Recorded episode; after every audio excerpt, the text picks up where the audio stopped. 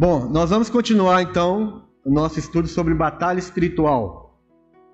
Batalha espiritual. Nós estamos é, estudando as Escrituras, vendo onde as Escrituras falam a respeito de batalha espiritual. E é algo muito interessante, irmãos, que nós é, possamos entender que a batalha espiritual ela existe. Não é uma batalha espiritual entre Deus e Satanás, porque não existe essa guerra não existe força suficiente do diabo em relação a Deus. Deus ele é infinitamente mais poderoso do que as trevas, do que o diabo. Ele foi expulso do céu, ele foi expulso da presença de Deus, e no final de tudo Deus fala que ele vai ser destruído com o sopro da sua boca. Nós lemos lá em Colossenses capítulo 2 que esse inimigo ele já foi despojado. Né? Deus ele, ele tirou as armaduras, ele tirou as armas, ele tirou a vestimenta, a vestidura desse inimigo e ele triunfou dele na cruz.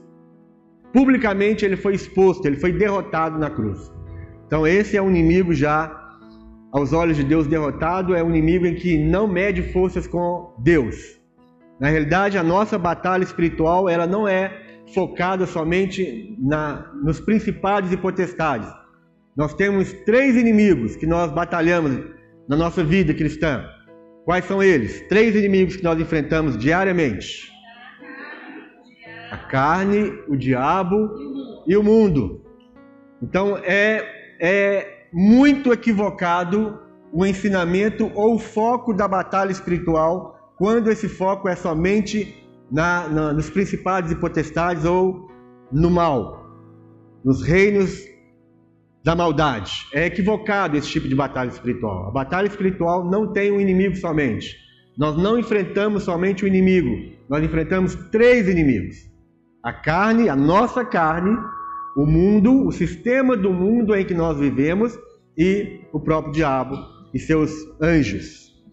Então nós falamos já um pouco sobre essa batalha espiritual contra a carne, que ao meu ver, ao meu ver, na minha experiência, o pior inimigo que nós vamos enfrentar é a nossa carne. Porque a carne ela não, ela não é expulsa. Você não expulsa a carne. Você não fala assim, sai carne, né? Eu te repreendo no nome de Jesus, carne, sai. Não. A carne é um processo de crucificação. É um processo de renúncia. Diariamente, quando os desejos carnais vêm, quando os pensamentos malignos da nossa carne, os desejos, nós lemos alguns versos sobre isso. Gálatas capítulo 5, principalmente, fala sobre as obras da carne, e isso não tem como expulsar. Você tem que fazer jejum. Para vencer a carne, você tem que jejuar. Para vencer a carne, você tem que se afastar de alguns, alguns pontos do sistema do mundo. E você tem que viver uma vida de renúncia. Então, para mim, o pior inimigo a ser combatido é a nossa carne. E nós estamos vendo aqui sobre a batalha espiritual contra o diabo. Nós lemos vários versos na semana passada sobre isso. Eu queria começar hoje com Lucas capítulo 10, já li também, mas eu quero ler de novo. Lucas capítulo 10, a partir do verso 17.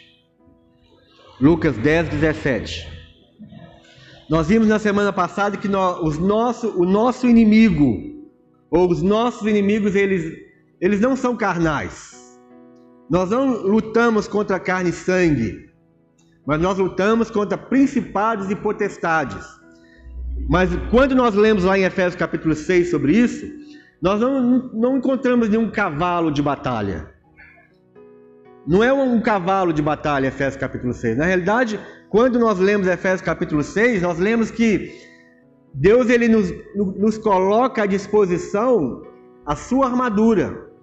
E fala: vocês vão se revestir de toda a armadura de Deus, para que vocês possais, possam suportar no dia mal. E depois de terem vencido tudo, então ele já fala que tem uma guerra, já nos dá a arma da guerra e fala assim: olha, vocês venceram e depois de terem vencido tudo, permanecer inabalável, porque essa batalha não é um dia, essa batalha é constante.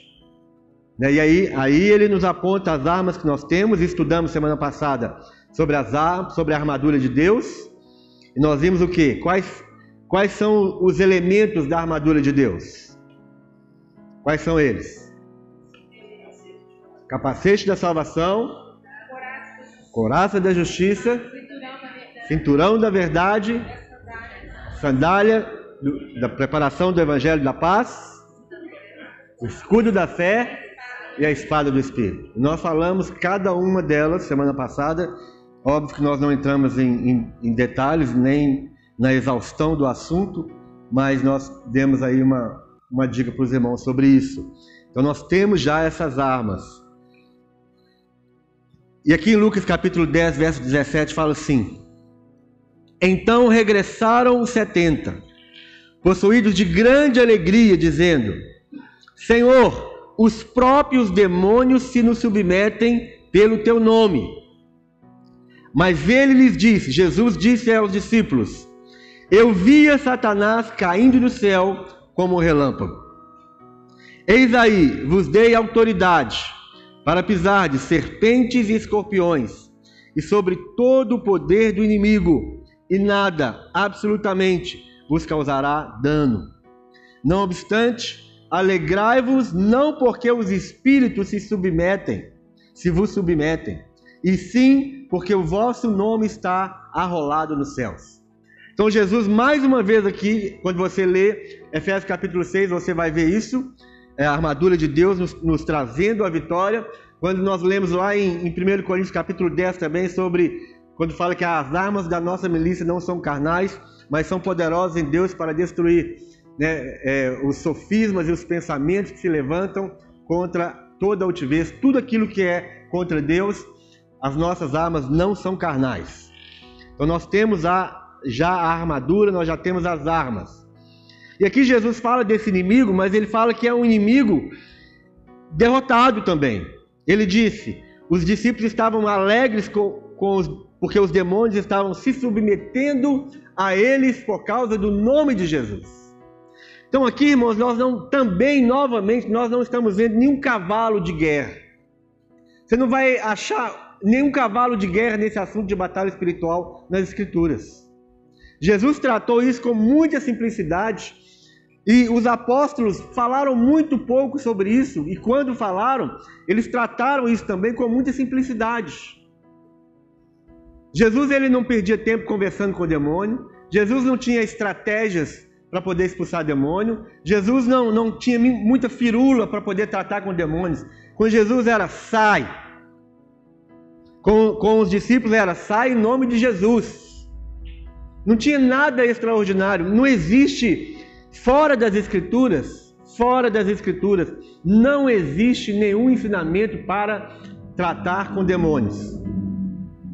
Não existe. Se você ama as Escrituras, se você preza pelas Escrituras, se você entende que a palavra de Deus é suficiente para nós hoje, não existe nenhum ensinamento fora das Escrituras que nos ensina uma batalha espiritual. Se você quer aprender batalha espiritual, se debruce nas Escrituras, nos Evangelhos e nas cartas de Paulo, principalmente. E você vai aprender o que é batalha espiritual. Fora disso aqui, é invenção humana que, que te faz o quê? Te enreda. São ensinamentos dos homens que te escrava, escravizam na realidade. Se você não cumprir determinados rituais, se, se você não falar uma palavra de ordem, ou se você não citar aquela palavra mágica, ou se você não citar o verso mais poderoso da Bíblia para expulsar o demônio, então você não está fazendo batalha espiritual. Não, não acredite nisso é enredo, são vãs filosofias e ensinamentos de homens. Se estiver fora daquilo que Jesus falou, fora daquilo que os apóstolos falaram, é doutrina de homem, que te escraviza, que te coloca em medo, que te faz gastar mais dinheiro com mais um livro sobre batalha espiritual, mais um, uma campanha que vai te ensinar batalha espiritual, mais um culto de batalha espiritual. Você está gastando o seu dinheiro e perdendo o seu tempo com isso. Se existe uma máquina, e eu, eu falei mais ou menos para os irmãos, e, e o Gerson também falou um pouco para vocês, sobre o início dessa batalha espiritual que a gente conhece aí, são várias vertentes da batalha espiritual, não é somente uma, mas são várias vertentes, que eu não vou falar o nome das vertentes que existem aqui, mas Isso é uma máquina de ganhar dinheiro. Falo sem medo. É uma máquina de ganhar dinheiro. Mais um livro de batalha espiritual. Mais um, um seminário de batalha espiritual. Mais isso, mais aquilo. E te prende e você nunca descobre o suficiente para vencer os demônios. Essa é a realidade. Você faz um curso após o um curso, após outro curso e nunca aprende o suficiente. Nunca vai aprender. Não existe estratégia humana nenhuma para poder expulsar demônio, para poder batalhar no mundo espiritual. Não existe. Se existisse, Jesus trazia para nós aqui escrito. Eu, eu, desafio qualquer um de vocês aqui a mostrar nas Escrituras onde existe uma estratégia de expulsão de demônios ou de batalha espiritual. Porque o que, eu, o que nós precisamos fazer, irmãos, é viver a simplicidade do Evangelho. Eu estou cansado, por mais de 20 anos nós já, já, já, já, já vivemos nesse, nesse sistema da batalha espiritual, que existe a batalha espiritual verdadeira, que está aqui escrita, e existe a falsa, que te prende, que te amedronta, te faz escravo e te, e te leva o seu dinheiro. E aí, e aí alguns falam, é, ah, para expulsar demônio tem que fazer isso. Não, para expulsar demônio tem que fazer aquilo outro. E, e se você for entrar no, no, nos, nos grupos de batalha espiritual, você vai aprender um monte de coisa diferente. Quem, quem já se envolveu com batalha espiritual, fala se não é verdade. Fala se você não tem várias formas de batalhar no, no mundo espiritual. Cada um te ensina uma coisa diferente. Como é que expulsa um demônio? Sete passos para expulsar um demônio. Não é? É isso que você vai aprender. Sete versos poderosos para você falar a hora que o demônio está manifestando. Cada um fala uma coisa. Alguns falam que você tem que gritar. Nós, nós, nós vivemos numa, num sistema de, de batalha espiritual que você tinha que gritar para expulsar o demônio. O que é batalha espiritual? O que é oração de batalha espiritual? Não é, não é isso? Não são essas as dúvidas que a gente tem? Cada um fala uma coisa. No meio que nós vivemos, no meio, um meio muito conhecido, para você expulsar um demônio, você tinha que gritar com o demônio. Como é que era, pastor? Deixa eu fazer como é que era. Vou tampar aqui para não descer você. Não vou dizer.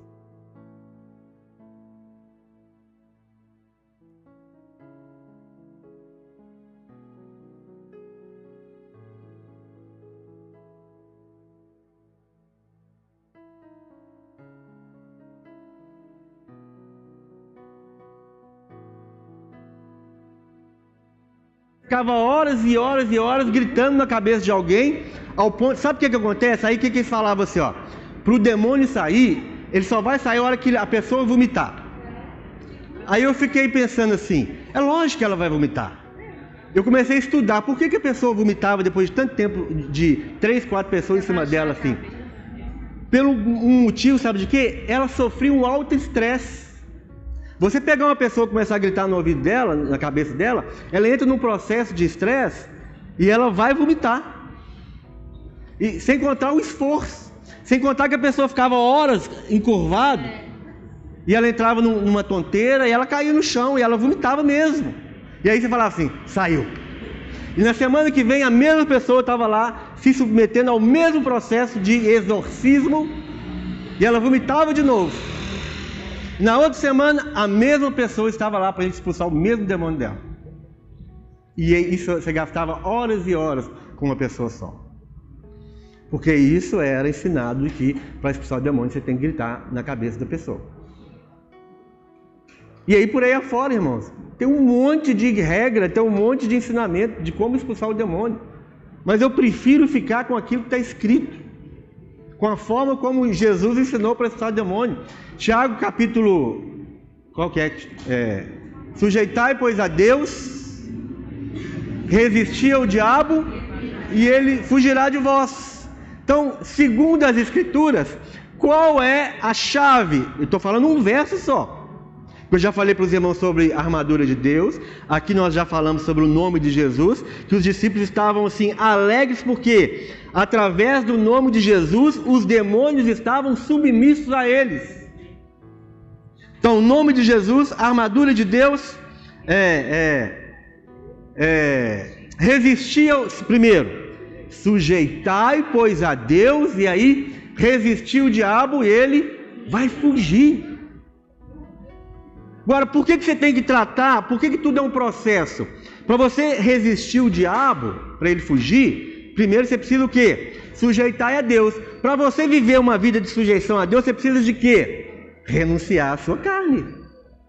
Meu irmão, você pode ser o maior gritador que existe, um cara que grita assim, especialista em grito, mas se você estiver andando nas obras da, da carne, você vai gritar, vai ficar rouco, vai perder sua voz, o cara que tá, vai ficar surdo e não vai acontecer nada. E qualquer outro processo de batalha espiritual é a mesma coisa. Se você não sujeitar a Deus e renunciando às obras da carne, você não tem nenhuma autoridade para resistir o diabo e ele não vai fugir de você, não. Por isso que essas batalhas espirituais que a gente vê aí é um processo assim. Por isso que eu falo que é, é algo que escraviza, porque aquilo não tem fim. Você vai, você vai expulsando o demônio, o demônio não vai sair, é lógico, ele vai voltar e você vai ficar. E a pessoa vai ficando escravizada ali, naquele grupinho daquela batalha. Totalmente. A pessoa cria uma dependência emocional daqueles, daqueles ministradores, daqueles líderes, e que aí fica pior, porque eles não vão aceitar. Nós, por exemplo, no, no, no grupo que a gente estava de batalha espiritual, nós somos a lenda. Nós, nós somos além, porque nós somos contra o sistema dessa batalha espiritual e hoje não, não se pode citar o nosso nome naquele lugar.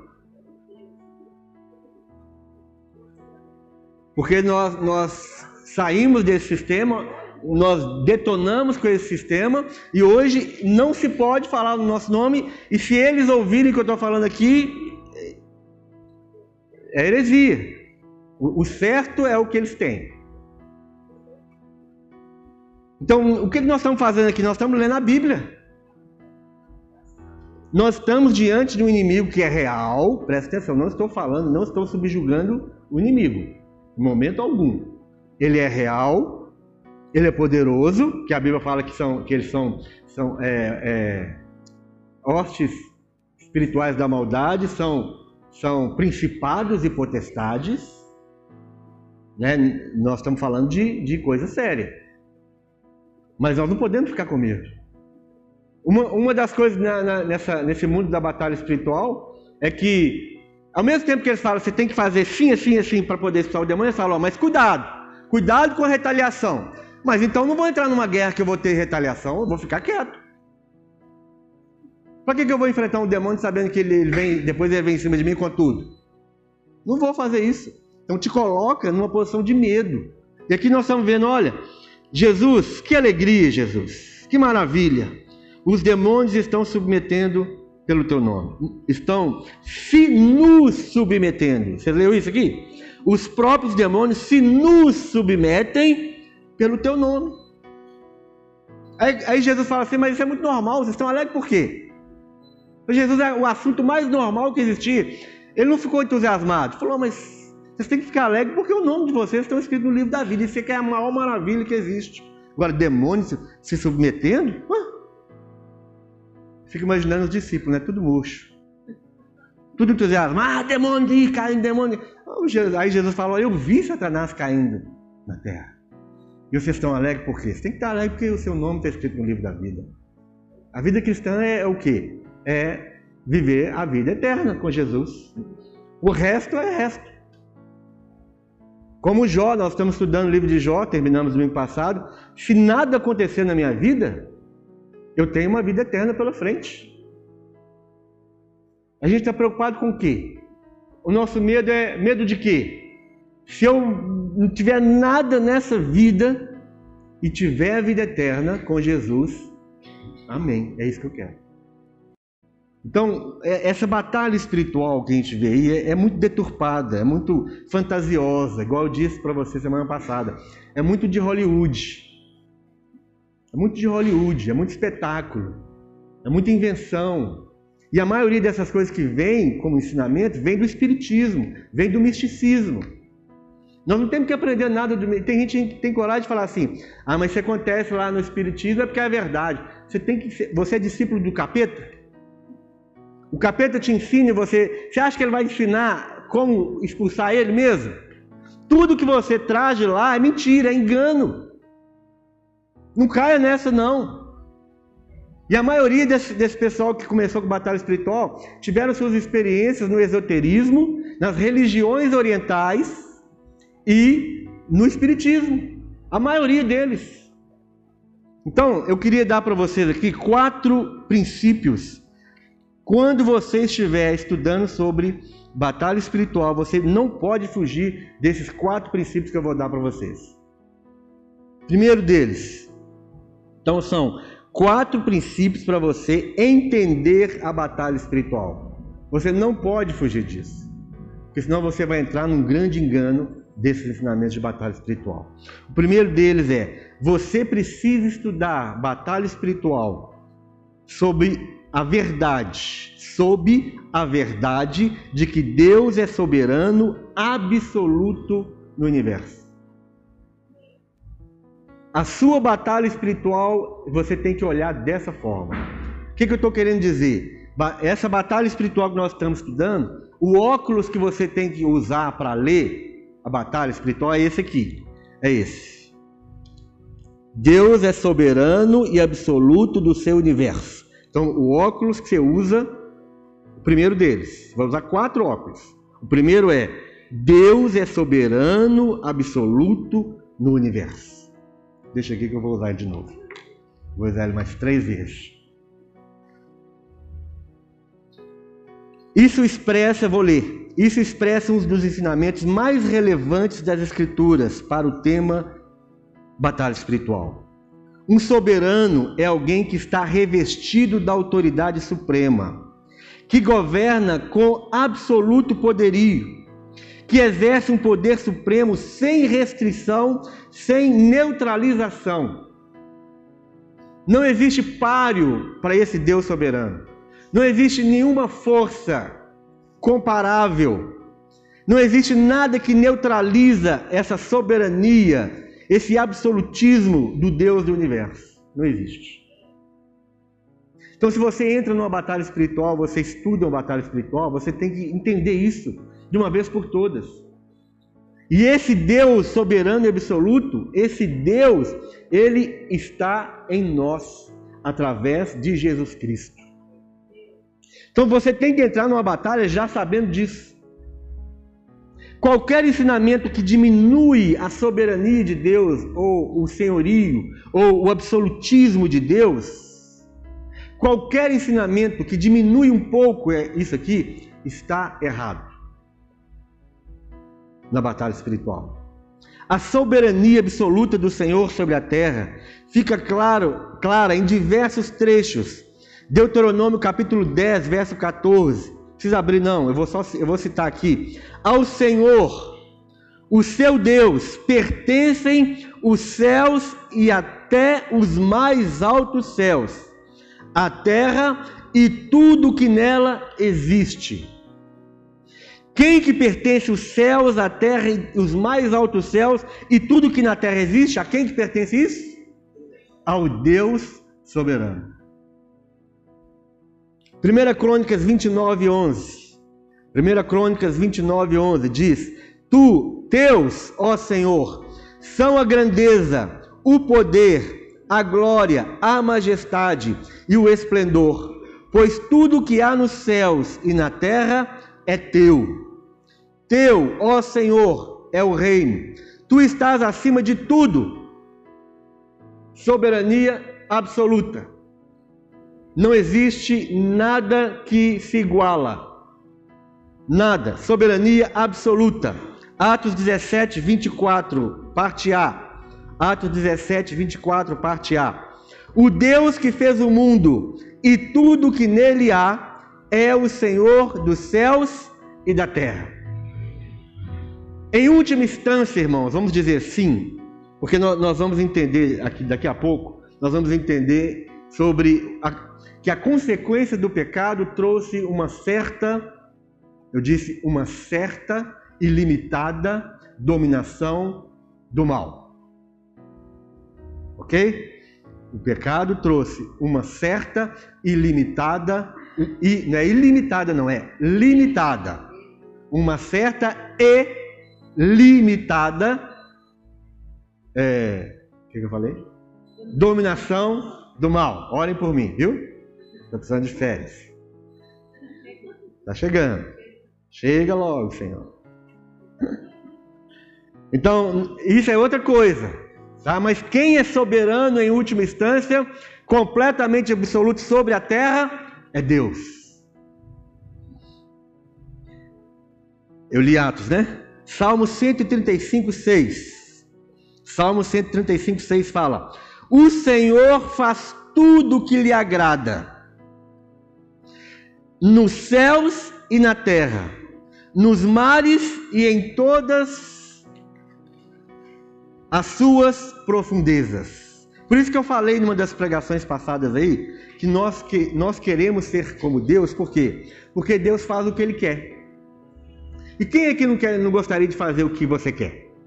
Todos nós queremos fazer o que nós queremos. Por isso nós queremos ser igual a Deus. Por isso nossos pais lá no, no Éden pecaram. Porque eles queriam ser igual a Deus. Por quê? Porque Deus é, ele faz o que Ele quer. Então Deus faz tudo o que lhe agrada em qualquer lugar, em qualquer circunstância. Ele é soberano absoluto. Neemias 9:6. Neemias 9:6. Só tu és o Senhor. Fizestes os céus e os mais altos céus, e tudo que neles há, a terra e tudo que nela existe, os mares e tudo que nele neles existe. Tu deste vida a todos os seres, e os exércitos dos céus te adoram. Ele é soberano absoluto. Você já pensou que se Deus quisesse acabar com os demônios hoje, ele acabaria? Já pensou nisso? Nós estamos aqui igual doido, né? Querendo lutar com ele e com medo dele e, e, e, jogando água benta nele, jogando óleo quente, óleo ungido lá de Israel nele, jogando o barro lá da, da do rio, não sei, Rio Jordão e fazendo um monte de peripécia aí. E Deus fala assim: se ele falar assim, diabo, acabou. Acabou. Né? Acabou e pronto. Pronto, ponto. Porque ele é soberano. E, e, e, e, legalmente Deus já fez isso. Legalmente Deus já fez, quando fala lá em Colossenses 2,15, que ele triunfou deles na cruz, ele já fez isso. Ele já fez isso na presciência de Deus, ele já fez, porque para Deus não tem passado, presente e futuro. Deus conhece tudo, todo o tempo. Então, para Deus, o inimigo já, já foi derrotado pelo seu sopro, pelo sopro da sua boca. Porque Deus é soberano. Então, quando você estuda batalha espiritual, quando você está no meio de, um, de uma situação de batalha espiritual, então você tem esse, esse entendimento. Eu estou aqui diante dessa batalha, seja ela contra a minha carne, seja ela contra o sistema do mundo, seja ela contra a principais potestade, eu sei uma coisa: Deus é soberano sobre tudo, Ele é absoluto. Esse demôniozinho vai ficar aqui me, me, me fazendo passar vergonha nem passar raiva muito tempo, não. Ah, pastor, por que eu fui expulsar um demônio um dia e ficou duas horas? Eu teve um dia que os irmãos ficaram quantas horas expulsando demônio? Duas? Duas horas. Aí falaram assim: chama a irmã de intercessão. Não, chama a irmã de intercessão, que não, vai expulsar o demônio. Por que, que a irmã de intercessão tem mais poder? Quem falou? Vai chamar a irmã de intercessão, não. Você mexeu com ele? Então vai lá e expulsa ele. E eles rolaram com o demônio, deram, é, deram golpe de jiu-jitsu no demônio, deram sossega leão no demônio, fizeram de tudo no demônio. Não é?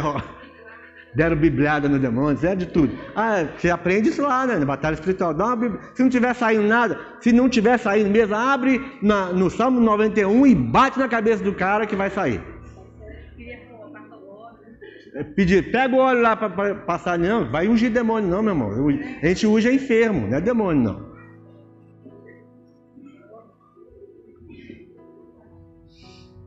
Mas aí você tem que fazer de tudo que você aprendeu, né? A Bíblia fala para a gente ungir o quem?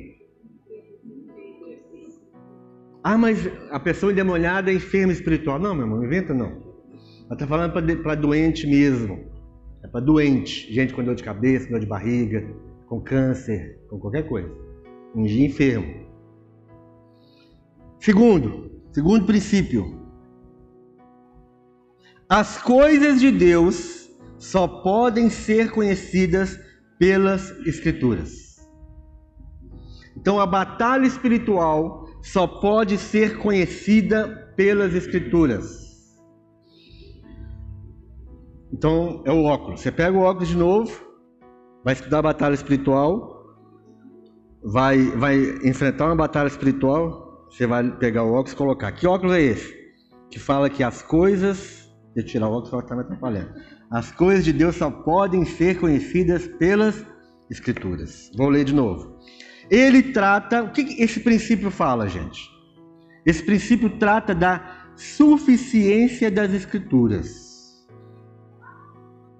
Vocês creem verdadeiramente que as Escrituras são suficientes para nos conduzir na nossa vida cristã? Então é verdade absoluta, gente. Você crê que a palavra de Deus, isso é uma, é uma, isso é uma máxima, isso é uma, uma regra.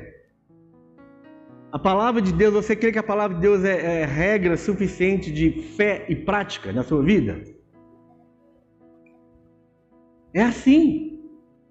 Então, ela, esse princípio trata da suficiência das Escrituras quanto ao conhecimento que precisamos ter acerca de Deus, da Sua vontade, das Suas promessas e do, e do misterioso mundo celestial onde invisivelmente se movimentam os anjos e os demônios.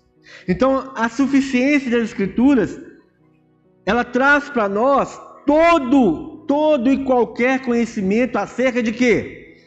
De Deus, da vontade de Deus, das promessas de Deus e do misterioso mundo celestial, onde invisivelmente se movimentam os anjos e os demônios. As escrituras são suficientes para você entrar na batalha espiritual. Se você realmente crê, e, e, muitas vezes, irmãos, nós não cremos, a realidade é essa. Nós não, no fundo, no fundo, nós não cremos que aquilo que está escrito é suficiente. Nós não cremos na suficiência das escrituras. Isso é, é grave. Como é que eu sei que a pessoa não crê na suficiência das Escrituras? Quando ela começa a procurar coisas fora das Escrituras. E isso é o que nós fazemos. Nós procuramos fora das Escrituras. Isso aqui é uma regra para a vida cristã. As Escrituras são suficientes. Então, a Bíblia, você crê que você crer que a suficiência das Escrituras, na suficiência das Escrituras, significa o quê? Significa que a Bíblia é a única fonte adequada e autorizada por Deus pela qual obter informações acerca das coisas espirituais e das coisas que pertencem à salvação. A Bíblia é, a única fonte autorizada por Deus para você receber conhecimento acerca do mundo espiritual. Mais nada. Os erros estão na igreja aí por causa disso. Quando nós estudamos, quando nós lemos, as escrituras são tão simples, gente, que a gente fala assim: não é possível. Tem que ter algo mais complicado. Não é possível que a teologia é pura e simples. Né? Não é possível que seja. Tem que ter algo mais difícil. Tem que ter algo mais profundo. Ainda fala isso, mas deve ter algo mais profundo do que está escrito aqui. Deve ter alguma revelação aqui nesse, nesse verso. E vai procurar a revelação, vai procurando. Vai procurando. Faça uma leitura simples das Escrituras. Se você quer aprender como fazer uma leitura simples das Escrituras, nós vamos dar um curso de hermenêutica para vocês. Exegese. É, é bicho, é nome de bicho não, é nome de, de ciência. Ciência teológica. É muito mais simples do que a gente pensa. Então, se você crê é, que a, a, a, você crê na suficiência das Escrituras, você crê na exclusividade das Escrituras, então você vai ter todo o ensinamento que você precisa nas Escrituras. Tem gente que fica com raiva disso quando a gente fala. Eu já tive gente com raiva de mim. Porque a pessoa às vezes fala assim, mas a Bíblia, não, a Bíblia não, não, não fala de tudo. Meu irmão, ela não fala de tudo, eu sei. Mas tudo aquilo que você precisa saber está nela. Mas não pode, eu tenho que. Meu irmão, não, não, você não pode sair da, da Escritura. Você não pode sair das Escrituras. Você pode ler até interpretações.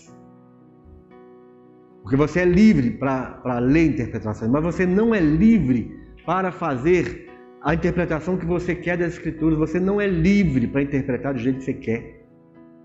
Uma das. É, vou falar aqui, aqui agora. Uma das coisas que, que nós, nós estamos presos ao ler as Escrituras, nós estamos presos na própria Escritura. Porque uma regra, uma regra da hermenêutica, né, professor? É que a própria Bíblia se explica.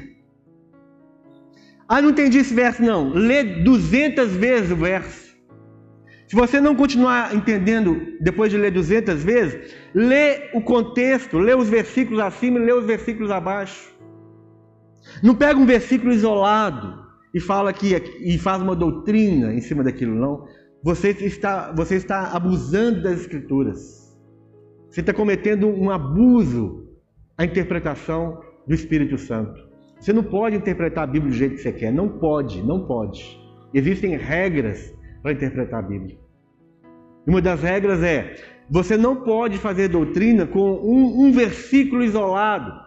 Para que você faça uma doutrina, você precisa ter no mínimo, no mínimo, três versículos ou dois versículos no Antigo e no Novo, falando do mesmo assunto. Se você lê algo no, no, na, na, antiga aliança e você quer aplicar, aplicar aquilo, você quer fazer doutrina com aquilo, se você não achar outro ensinamento correspondente no, no Novo Testamento, não faça doutrina, aquilo foi uma experiência. E o problema da batalha espiritual é exatamente isso. Nós fazemos ensinamentos e doutrina através de experiências que pessoas tiveram. Então, se você crê que as escrituras elas são suficientes e que a Bíblia é exclusiva, então você tem que ter muito cuidado com a sua interpretação. Experiências pessoais. Alguns exemplos deverão bastar para que possamos entender o que nós estamos falando aqui. Por exemplo, nós falamos da, do livro. Deixa, não vou falar do livro, não, tá? Mas eu vou falar o que, o que é o assunto. Existe um livro, não sei se alguém aqui já leu, esse livro é da Neuza Etióquia, chama A Igreja e a Batalha Espiritual. Nesse livro você vai, você vai achar nas notas bibliográficas as fontes. Essa, essa Neuza, quem conhece Neuza Etióquia? É, essa é uma das, das, das ela é da, uma das mentoras da, de uma, do, um dos ramos da batalha espiritual. Ela escreveu esse livro, A Igreja Batalha Espiritual. Nas fontes ou nas referências bibliográficas dela, o que, que você vai encontrar? Você vai encontrar fontes, fatos constatados e verificados nas ministrações pessoais, depoimentos pessoais, testemunhos de ex-pais de santos a, a essa autora ela tira o fundamento para grande parte do seu livro na sua convicção de que crentes verdadeiros podem ficar endemoniados.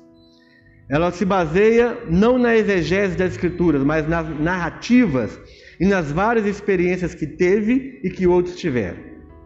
Ela menciona várias experiências pessoais para provar suas convicções. Ela afirma, com base na sua experiência de aconselhamento, que certos demônios adquirem o direito de se sentarem no pescoço das pessoas. ela, ela fala no seu livro sobre revelações dos próprios demônios, que ela chama de pesquisas psicológicas. E baseado nesses testemunhos de pessoas que vieram do centro, do centro espírita, ou um testemunho de pais de santos que ainda nem saíram do espiritismo, ela, ela escreve o seu livro Ensinando Batalha Espiritual. Ou você crê nas escrituras ou você não crê nas escrituras. A experiência é válida? Sim, mas não para fazer doutrina, não para escrever livro de ensinamento de como fazer batalha espiritual. Porque a fonte não é a Escritura. A fonte não é a Bíblia. A fonte é um testemunho de um pai de santo. A, a fonte, é, ela veio lá de dentro do centro espírita. E a Neuza Itioca tem raiz oriental. Muitas coisas que ela ensina veio do orientalismo. Ela foi, ela era uma pessoa muito simples, uma crente, uma crente que, que sedenta do Senhor, humilde, mas quando ela foi é, estudar na escola de Furrer e teve lá ensinamentos com Peter Wagner, que também é um dos daqueles que trouxeram batalha espiritual da forma equivocada, e ela bebeu nessa fonte e ela se transformou numa pessoa que, que põe medo nos outros. Se você sentar com ela duas horas de conversa, você sai de lá com medo. Tanta coisa que ela coloca na sua cabeça. Você vê demônio em tudo. Até nos cabelinhos da orelha tem demônio, se bobear. Porque esse tipo de batalha espiritual coloca a gente paranoico. Você fica neurótico. Você vê demônio em tudo, você sente de. Falando de cheiro de demônio, a gente, como era da batalha espiritual, tinha um dia que estava a minha esposa, mais umas irmãzinhas lá, e estava orando, orando. Estava num sítio orando. Aí de repente uma irmãzinha falou assim: estou sentindo cheiro de enxofre. Então vamos expulsar. É o capeta, lá do, veio direto do inferno. Porque sabe que lá no inferno tem cheiro de enxofre, né? Aí vamos orar, cheiro de enxofre, e tá repreendendo, repreendendo, o cheiro não saía de jeito nenhum, e quanto mais cheiro, mais elas repreendiam e tudo. Aí resolveram abrir os olhos. Aí olharam para o lado, era uma sandália, uma das irmãs estava lá, e estava com cheiro de enxofre. Não é verdade? Uma sandália de couro molhado, o, sandália de couro molhada.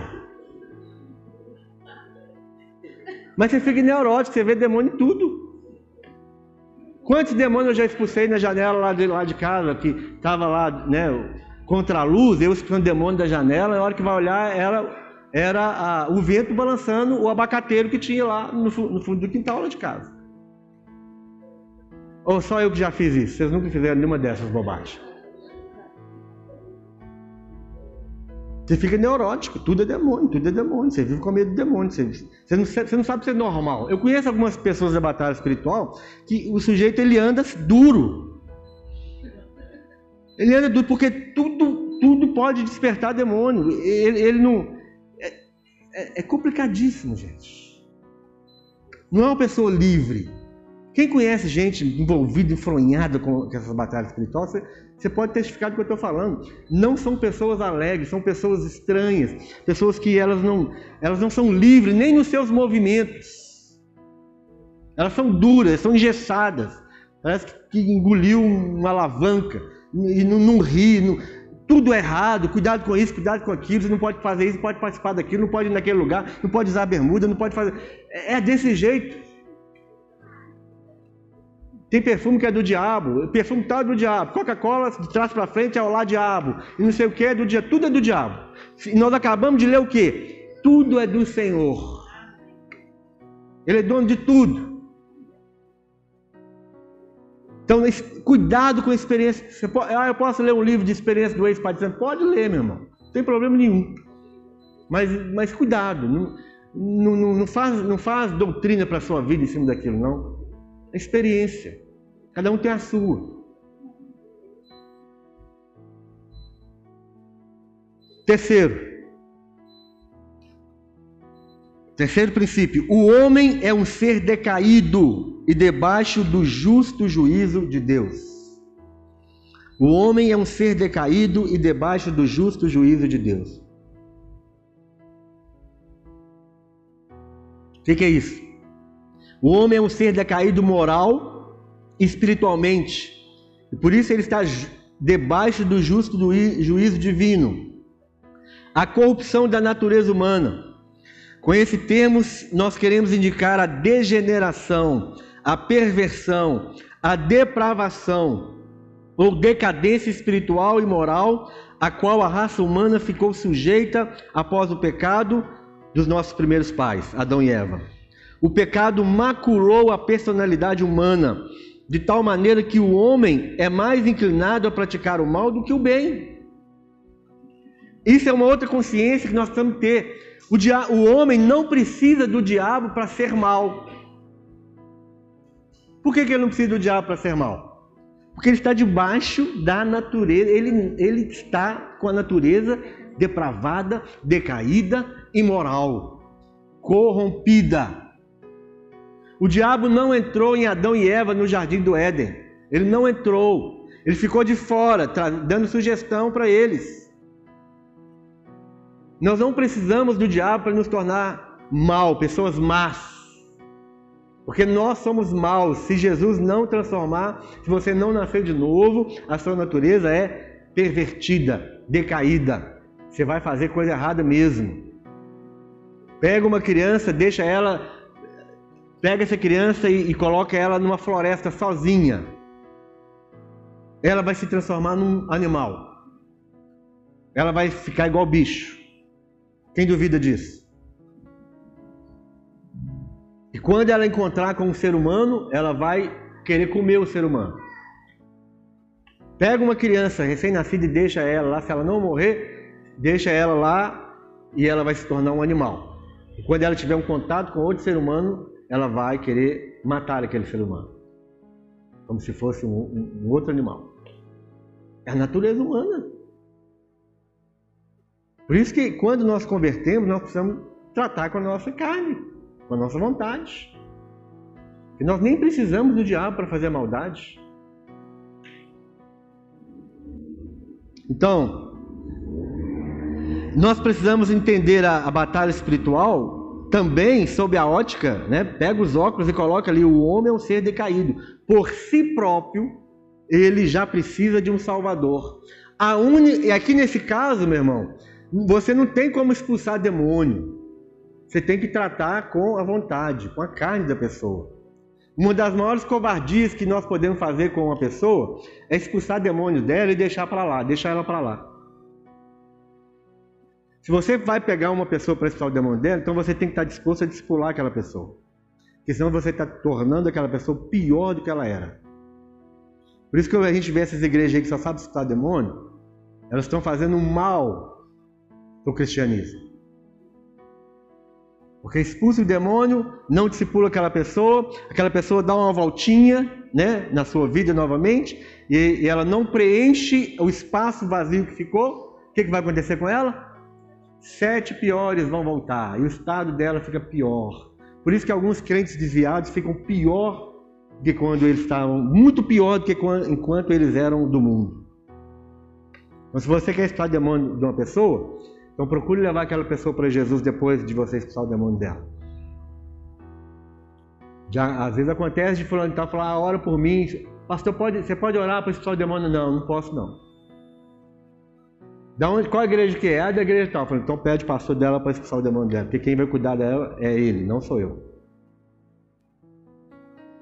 Então se você trouxer alguém, alguma pessoa que, que precisa ser livre de demônio para a gente orar, você vai ter que segurar ela aqui, vai ter que ficar com ela aqui. Senão eu não vou orar, você vai ficar com vergonha. Eu vou falar para você, não, não vou orar.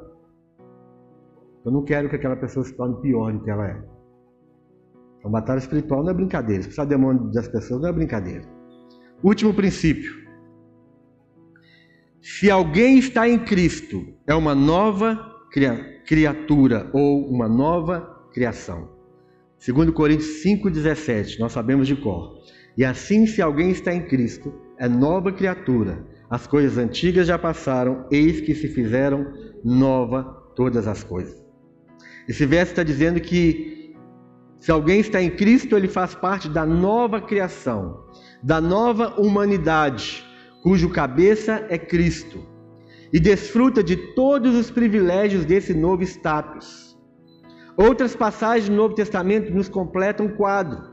Quem está em Cristo goza aqui e agora da presença do Espírito, do Espírito Santo, como penhor do que ainda há por, há por vir. Efésios capítulo 1, verso 14. Alguém pode abrir para mim rapidinho e ler bem alto? Efésios capítulo 1, verso 14. Então nós experimentamos do penhor do Espírito Santo. Nós fazemos parte de uma nova uma nova criação. Nós somos agora raça eleita, nação santa, sacerdócio real, povo exclusivo de Deus. Essa é a nossa realidade espiritual. Essa é a nossa é a nossa condição, é o nosso DNA agora. Você faz parte de uma outra criação. Efésios 1, né? Efésios 1,14. O qual é o penhor da nossa herança, até ao, ao resgate da sua propriedade, em louvor da sua glória. Põe o 13 aí, por favor. 13. Em quem? 12.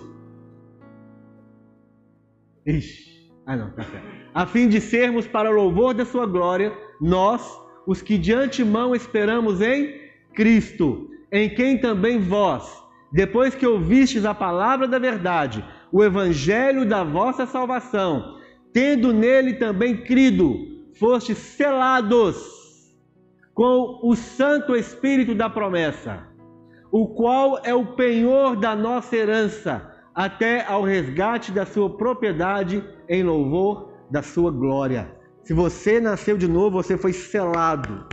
Amém. Selado, meu irmão. E nesse selo, é, ninguém pode tocar esse selo.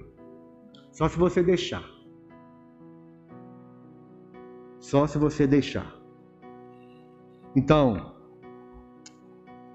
quem é, nasceu de novo experimenta o gozo e os poderes do mundo vindouro. Compartilha da natureza de Cristo como primícia da ressurreição ainda por ocorrer. Já tem a vida eterna, que significa conhecer a Deus e a seu Filho Jesus Cristo. Desfruta de um, um novo coração. E aí eu, eu tenho, você pode anotar aí se estiver anotando. Hebreus capítulo 6, verso 4 e 5.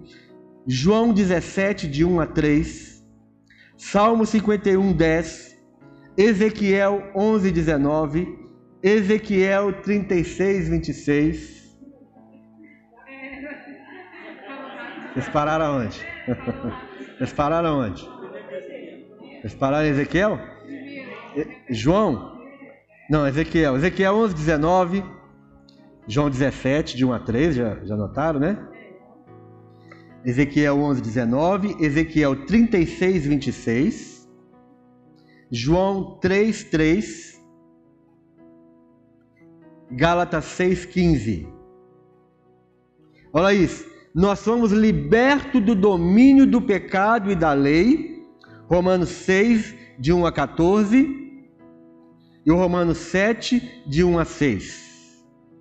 Somos guiados pelo Espírito de Deus Romanos 1, ó, Romanos 8, de 1 a 17. Então, esses quatro princípios.